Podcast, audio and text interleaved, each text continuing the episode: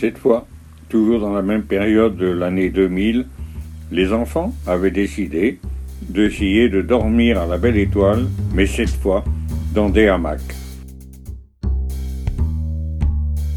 Nous avons donc installé des hamacs dans le bois qui était entre la route et la vieille maison.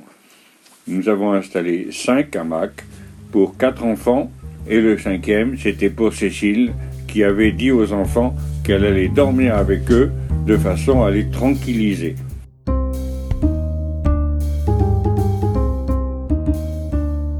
La nuit se passe. Le lendemain matin, vers 6h30, je me lève et je vais voir les dormeurs.